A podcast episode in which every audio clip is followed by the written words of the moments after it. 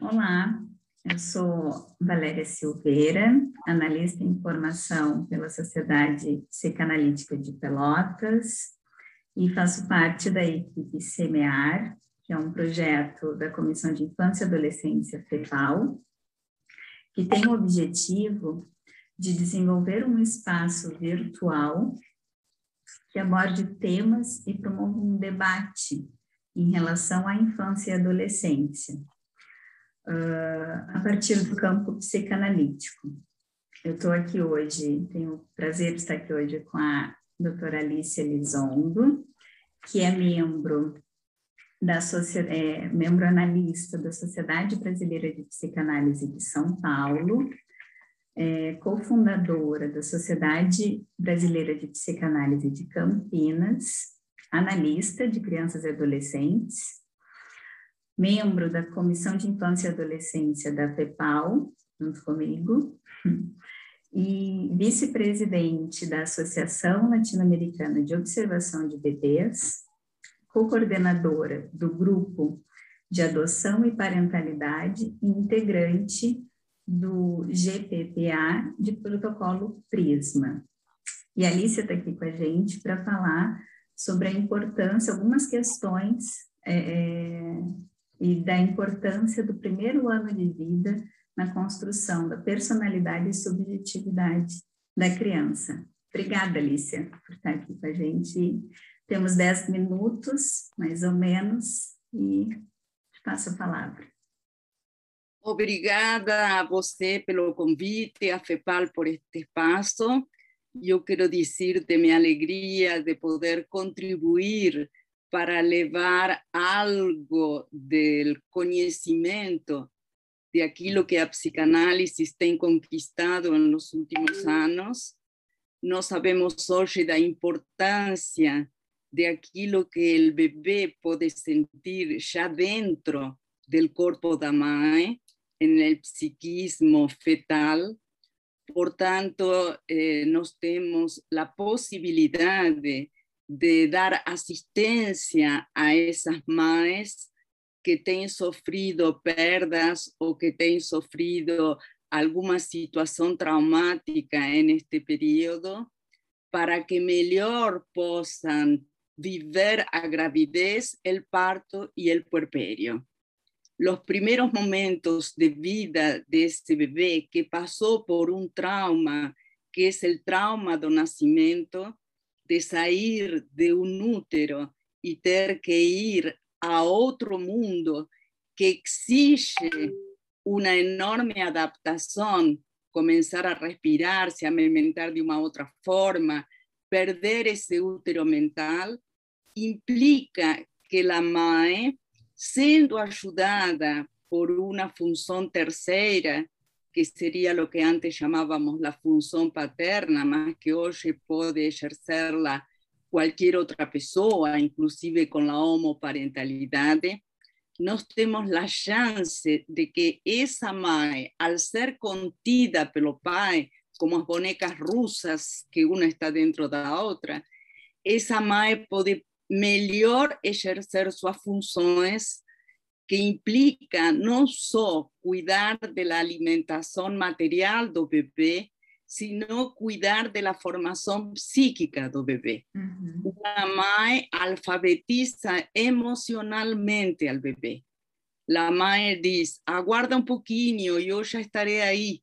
Y con eso le enseña a esperar, le enseña tiempo, le da una esperanza, es fundamental en el primer año de vida el ritmo de seguridad, la constancia, la previsibilidad de Damae, de que la crianza pueda estar siempre en un mismo ambiente, porque él puede tener una luz o un objeto que permite que él se sienta coeso y que pueda lidiar con las angustias terribles que tienen a ver con angustias muy primitivas de queda, de catástrofe, de aniquilamiento.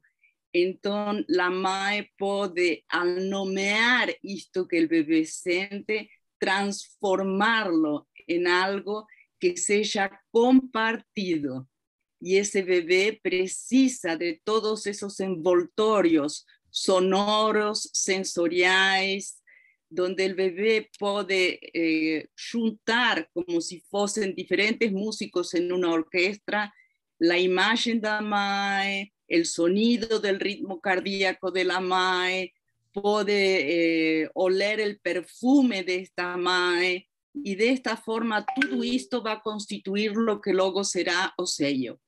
Por esto que la posibilidad de la MAE dar de mamar con los brazos en que los brazos es como fuese el útero mental y el bebé se siente totalmente sostenido, permite que ese bebé pueda ir construyendo a partir del cuerpo una integración y ese bebé pueda también irse sintiendo un ser humano.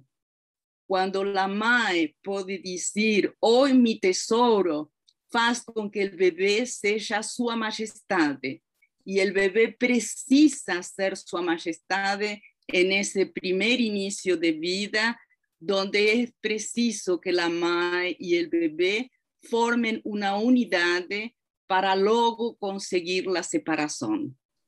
Entonces, este primer año de vida es fundamental y nos encontramos ahí muchos dos sinais de riesgo lo que pueden ser severas patologías no futuro. Lo que nos llamamos riscos es algo que cuanto antes a gente puede intervir, mejor. Las cuestiones emocionales son también como un cáncer. Hay un enorme espectro y un cáncer cuanto antes es detectado va a tener mejores condiciones. Los sinais de riesgo nos dan la misma chance y la misma apertura por eso que hoy hay intervenciones de la relación del bebé con los padres o con los cuidadores. Si un bebé no olia en el óleo a los padres, si no se interesa por la figura humana, si no sonríe a partir de los tres meses, si es incapaz de hacer el laleo ante el maniés da mae, el maniés es la fala especial que a mae tiene para entrar en contacto con el bebé. ¡Oh, mi tesoriño, cómo que vos está! Y el bebé puede decir, ¡ah!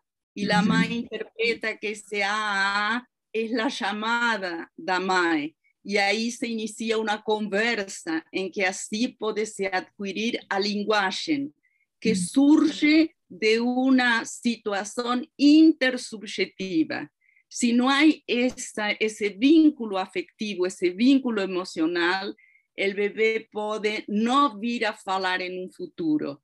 Y esta cuestión no es solo da fonoaudiología, es una cuestión de que esta crianza pueda construir el senso de existencia. La fala tiene que ser una expresión del ser. A nosotros no nos interesa eh, la fala del papagayo, que es lo que hace la psicología comportamental, ABA y todo demás. A nosotros nos interesa una fala que pueda ser expresión de un ser humano y no de un robot, expresión dos afectos. De la misma forma, ¿eh? de la misma forma, eh, hoy en día en esta sociedad hay bebés que son exigidos a cumplir o ideal de pais. Y ese ideal, principalmente en esta pandemia, ha sido de pasividad, el bebé que no da trabajo, que no es demandante. Y este es un grave problema, porque cuando la crianza llora, es porque la crianza tiene la expectativa de encontrar a un otro, a un otro que pueda atenderlo, con quien pueda compartir las angustias y el sufrimiento cuando ese bebé no encuentra a ese otro, cuando siente muy tempranamente una separación con la madre, cuando no encontró ese útero mental, esa crianza puede se fechar y defensivamente puede se colocar en una concha sin mostrar que precisa. Y esto es extremadamente preocupante porque esa crianza que se sobreadapta para ser querido y para ser amado puede estar indo para una cuestión psicosomática, donde el cuerpo berra, dermatitis, problemas gástricos, eh, problemas respiratorios, todos pueden tener un trasfondo emocional importante. Y con algunas entrevistas con un psicanalista bien formado, esos procesos pueden mejorar, los padres pueden tener otra conciencia de lo que acontece y se puede iniciar un círculo virtuoso en que eh, los padres se gratifican con las conquistas del bebé. Entonces, es muy importante porque si los padres tienen dado a vida a ese filho, por más dificultades que ellos puedan tener, es porque hay vida, porque hay eros, porque hay amor, mismo que sea un fiapo. Ellos no abortaron espontáneamente ni provocaron un aborto. Y nos tenemos que apostar con fe y esperanza en esas posibilidades que tienen los padres y en esas posibilidades que también tiene el bebé muy pequeño, la plasticidad cerebral y las chanelas de oportunidades para reverter cuadros que pueden ser eh, círculos malignos e iniciar un círculo de virtualidad virtuoso y de encuentro. Porque para los padres no tienen peor golpe que un filho que no aprende, que no fala, que no controla esfínteres, que no duerme bien de noche, que tiene terrores nocturnos, que tiene pesadelos, que no sale do pediatra, que permanentemente adoece y que esto muestra una vulnerabilidad somática. Entonces, yo espero que esta conversa possa alentar a los padres a encontrar posibilidades para facilitar el desenvolvimiento de los hijos, porque los pais son fundamentais en esa construção da personalidade.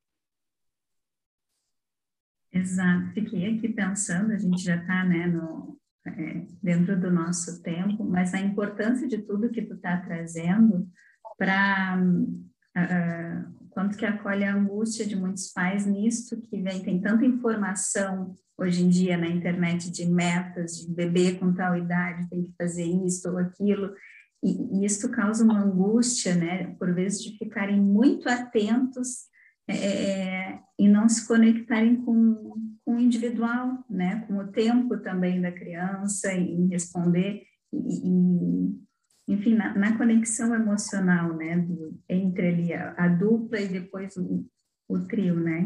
Eu te agradeço muito essa questão, porque é importante salientar de que não tem filho algum que esteja na tabela. A tabela são tendências de orientação.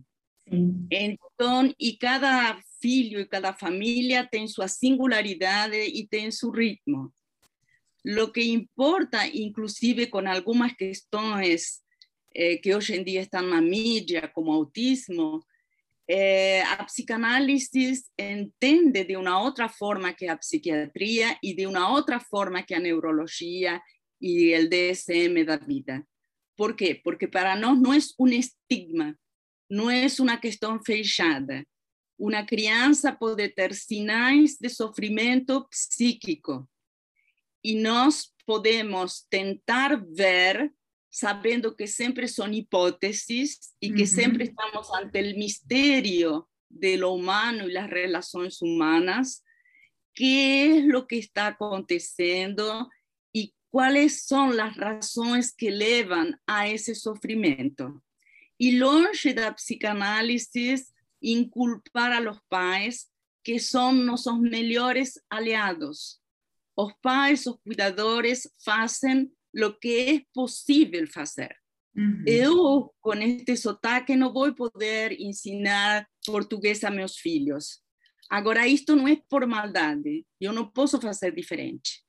Entonces, es muy importante ver con los pais que llegan a pedir ayuda, que en ese momento que les piden ayuda a un psicanalista, ellos están abriendo una puerta de esperanza, de fe ellos están tentando transformar esa vía crucis que a veces pasan, que van a neurólogo, van a psiquiatra, van a geneticista y una avaliación psicanalítica. Son tres encuentros con la crianza, tres encuentros de observación psicanalítica. Un psicanalista bien formado tiene las posibilidades de levantar hipótesis sobre lo que acontece y también a cuáles son los aspectos positivos de encuentro de esa crianza. Si fue capaz de enxergar de reolio, por ejemplo, que no tiene una mirada franca, más que fue capaz de enxergar de reolio, o que esa crianza sí está expresando algo cuando apunta con el dedinho, no fala, mas está expresando y esta es una lenguaje preverbal. Y cómo que nos podemos ampliar estos recursos y dar sentido para que ellos vengan a se desenvolver, a vez de cristalizar lo que ven a hacer contra la vida, lo patológico que sería el aislamiento, la retirada del mundo. Entonces, eh, los padres pueden mucho ser ayudados y mucho colaborar en un proceso en que yo siempre digo, todos juntos tenemos que eh, chutar esa bola para el mismo gol. Alicia, e muito mais possibilidades, né, do que estancar rotas. Alicia, muito obrigada. Te escutar é sempre muito bom e, enfim, com tudo que tu trouxe, eu fico querendo, né, é, fazer uma série que tem é, é um mundo, né, de coisas para a gente conversar, trocar e aprender. Obrigada pela tua presença aqui no Semear e seguimos conversando. Muito obrigada pelo convite. Agradeço.